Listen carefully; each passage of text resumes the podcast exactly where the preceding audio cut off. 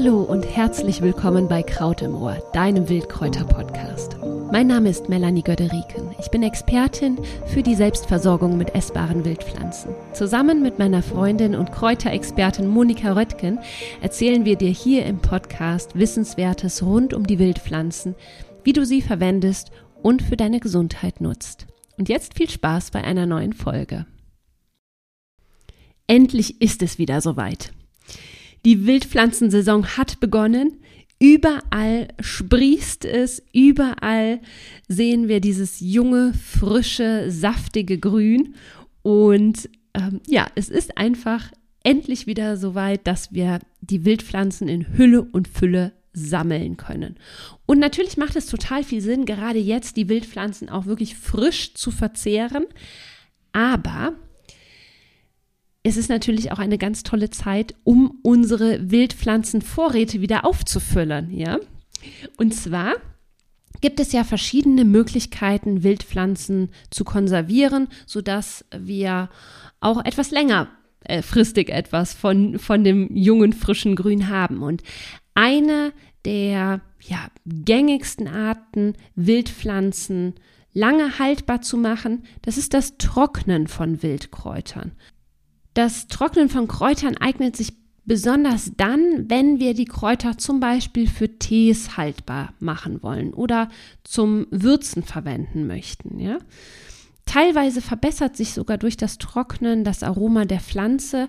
Das ist vor allem der Fall bei, also bei Pflanzen, die einen hohen ätherischen Ölgehalt haben, wie zum Beispiel Oregano, Majoran oder auch Thymian. Und es ist tatsächlich so, dass die Pflanzen bis zu zwei Jahre dadurch haltbar werden.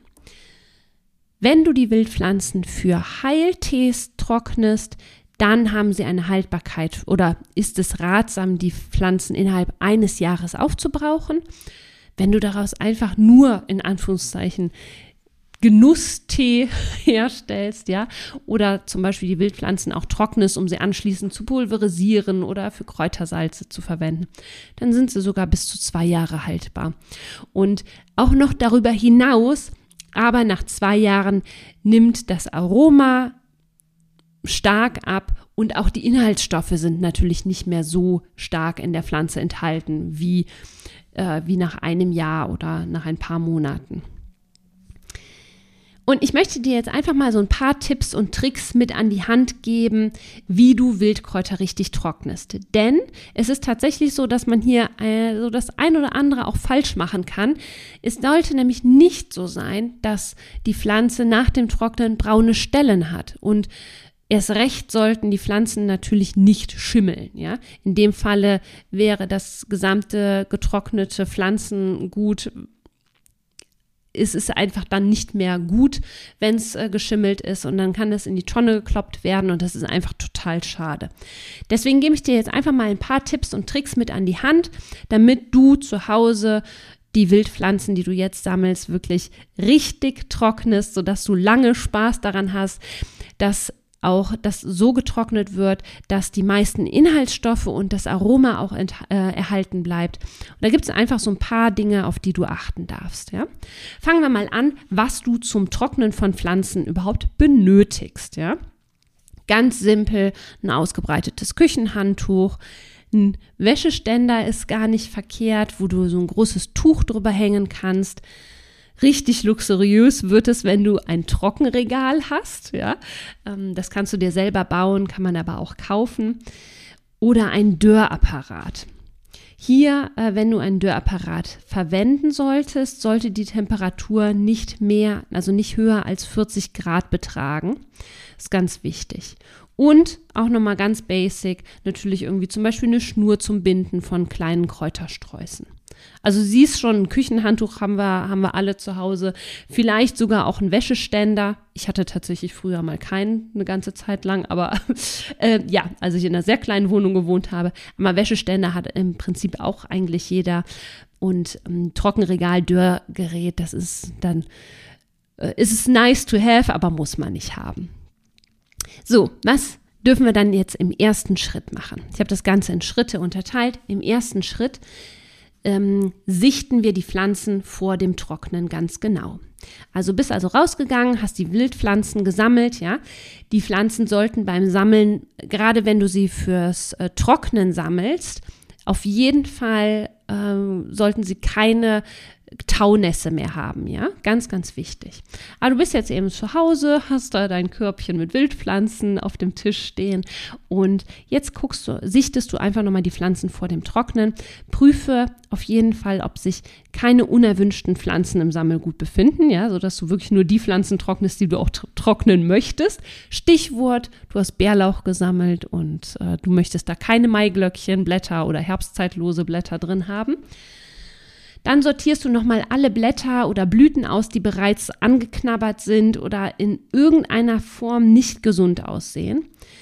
Die Blätter und Blüten sollten vor dem Trocknen nicht mehr gewaschen werden. Ganz, ganz wichtig, ja, weil zum einen so mehr Inhaltsstoffe enthalten bleiben. Beim Waschen lösen sich natürlich teilweise die wasserlöslichen Inhaltsstoffe aus.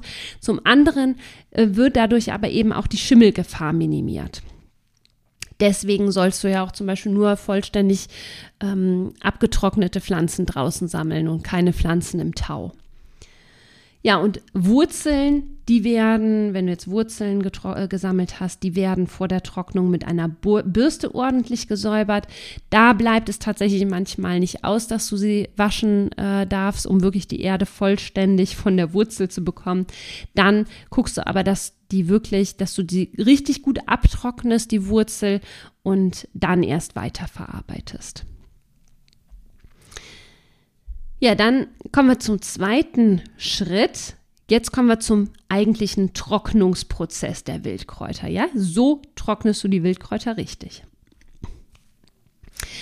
Das äh, Sammelgut wird für das Trocknen großzügig ausgebreitet. Ja, du hast jetzt beispielsweise ein Handtuch auf einem Trockenständer, äh, auf einem, auf einem Wäscheständer ausgebreitet und auf diesem Handtuch legst du jetzt wirklich großzügig deine Blätter oder Blüten aus. Die Blätter und, und oder Blüten, die sollten, wenn möglichst, nicht übereinander liegen beim Trocknen, um zum einen die Schimmelgefahr zu minimieren. Das gilt besonders für so sehr fleischige, saftige Blätter und Blüten, da sie einfach eine längere Trockenzeit benötigen. Die Wurzeln, die sind ein bisschen schwieriger zu trocknen, da sie aufgrund ihrer Größe einfach eine längere Trockenzeit haben.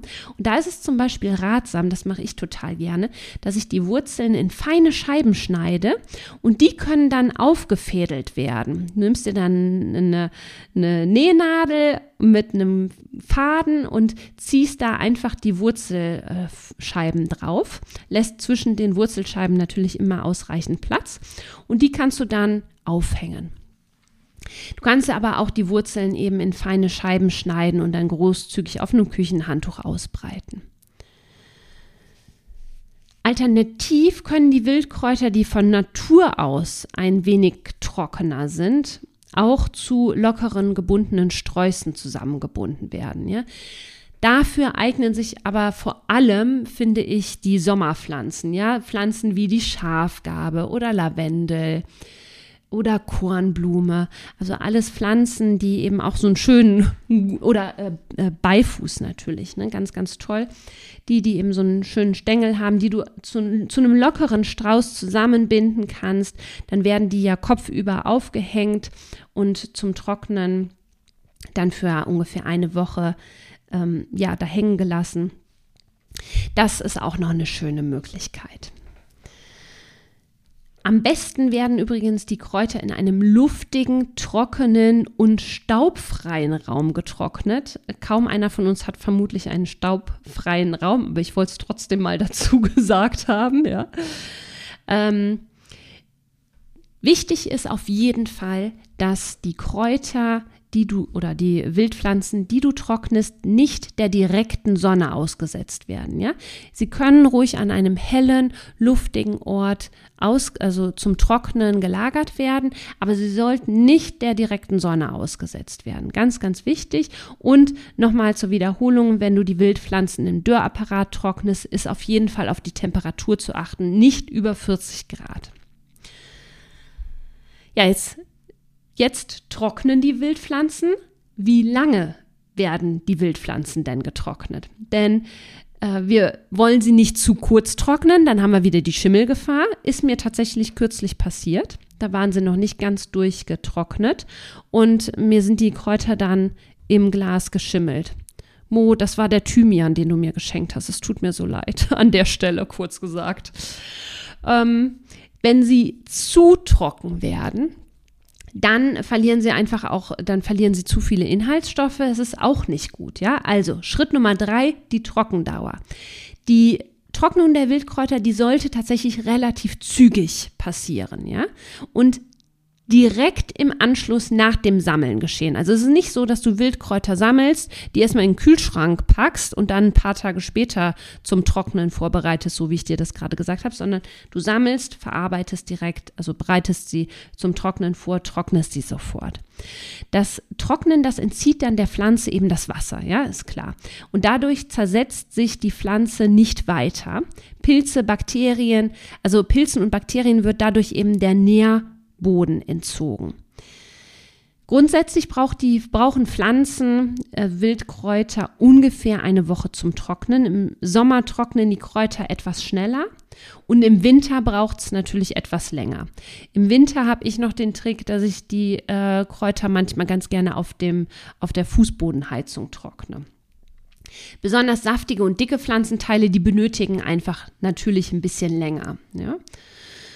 So grundsätzlich kann man sagen, dass Blüten etwa so zwei bis vier Tage zum Trocknen brauchen. Blätter, also so normale Blätter, ja, und Kräutersträußchen, die benötigen je nach Jahreszeit zwischen vier und sieben Tage. Wurzeln und Beeren, die brauchen teilweise sogar bis zu zwei Wochen. Ja, und ähm, jetzt ist es natürlich auch wichtig zu erkennen, so wann weißt du, dass die Kräuter ausreichend getrocknet sind, ja? Und wenn du äh, Wildpflanzen, also wenn du Blattmaterial hast, dann erkennst du das am Knistern.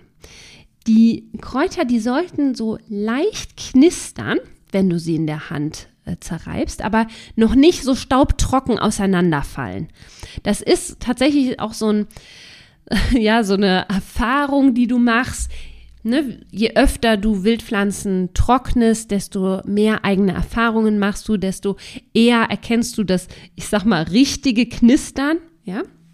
Wenn du dir gerade am Anfang noch unsicher bist und nicht weißt, okay, ist die Pflanze jetzt ausreichend durchgetrocknet oder nicht, dann lass die auf jeden Fall lieber äh, etwas länger trocknen als zu kurz, ja, weil wir wollen sie eben auch nicht verschimmeln lassen und das kriegst du aber, dieses Gefühl kriegst du aber einfach mit der Zeit, ja.